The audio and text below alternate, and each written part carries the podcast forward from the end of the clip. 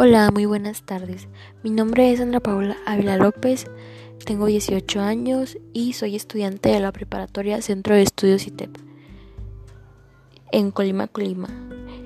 Y hoy les vengo a hablar sobre la responsabilidad penal de las personas jurídicas en México, allí llamadas personas morales. Está regulada, está regulada por diferentes fuentes normativas, el Código Nacional de Procedimiento Penal, en adelante CNPPP el Código Penal Federal y dos, y dos, códigos locales, el Código Penal del Distrito Federal y el Código Penal del Estado del Yucatán. Durante los meses de junio y julio del 2016, el ordenamiento jurídico mexicano ha sido objeto de importantes reformas en relación con la responsabilidad penal de las personas jurídicas y la lucha contra la corrupción. Los principales temas que abarcan dichas reformas son los siguientes.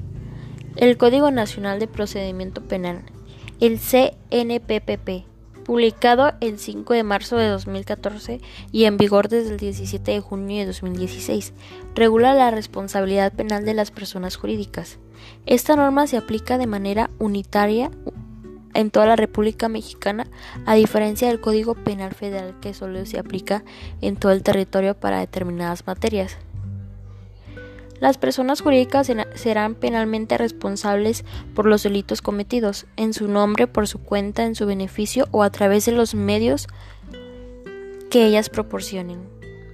Cuando se haya determinado que la comisión del delito ha sido facilitada por la inobservancia debido el control en su organización. Además, esta responsabilidad penal será independiente de la responsabilidad penal de las personas físicas y subsistirá sin, sin prejuicio de los cambios relacionados con su estructura y funcionamiento, funcionamiento, transformación, fusión, disolución, etc. Las cláusulas de exclusión o de extinción de la pena que se pudieran atribuir a las personas físicas que han cometido el delito no serán aplicables a la persona jurídica. Los delitos por los que la persona jurídica será penalmente responsable se establecerán en el Código Penal Federal y en los códigos penales de cada uno de los estados federales mexicanos. Las sanciones establecidas en el C NPP, según el artículo 422, son sanción pecuniaria o multa. Perdón, pecuniaria o multa. Decomiso de instrumentos, publicación de la sentencia y disolución. disolución. El órgano jurisdiccional deberá tomar en consideración, entre los varios aspectos, la gravedad de la inobservancia del debido control a los efectos de determinación de la sanción prevista.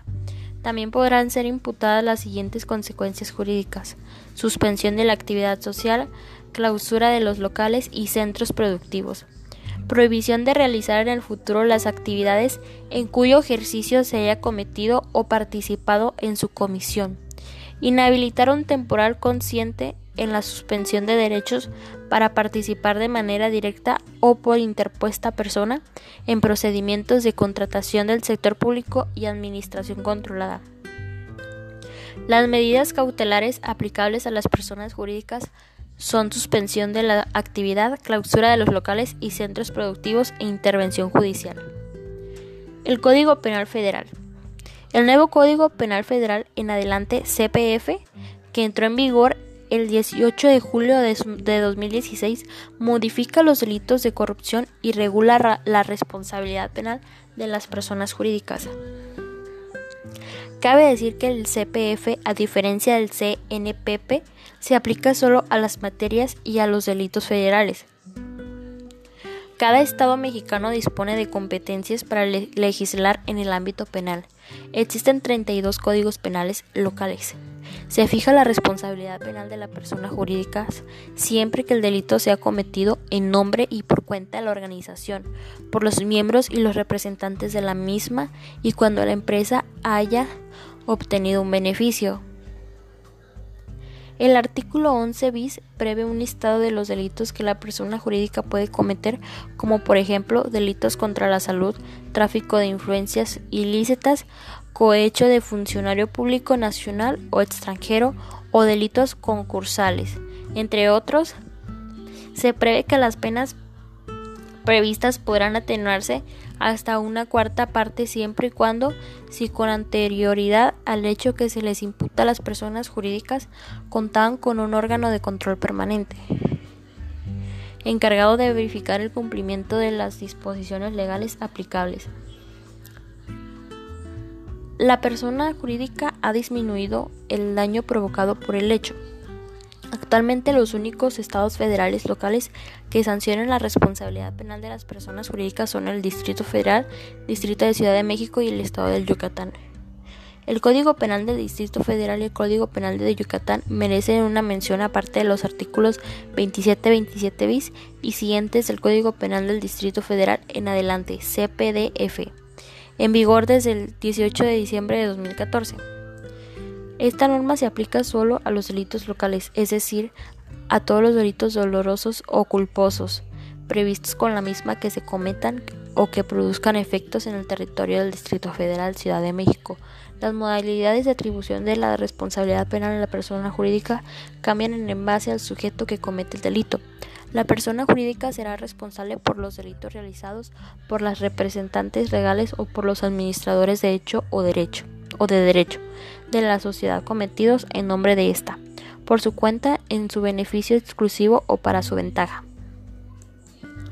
La persona jurídica será responsable por los delitos realizados por las personas sometidas a la autoridad de las personas físicas mencionadas en el inciso anterior, siempre y cuando la conducta delictuosa haya sido posible por la inobservancia del debido control interno, obligaciones de vigilancia y control. La persona jurídica será responsable automáticamente por los delitos cometidos por sus representantes legales o por sus administradores en caso de delitos cometidos por los empleados. Deberá darse prueba de la falta del debido control por parte de la sociedad. Cabe decir que entre las atenuantes previstas figura el haber adoptado antes del juicio medidas eficaces para prevenir y descubrir los delitos que la persona jurídica podría cometer.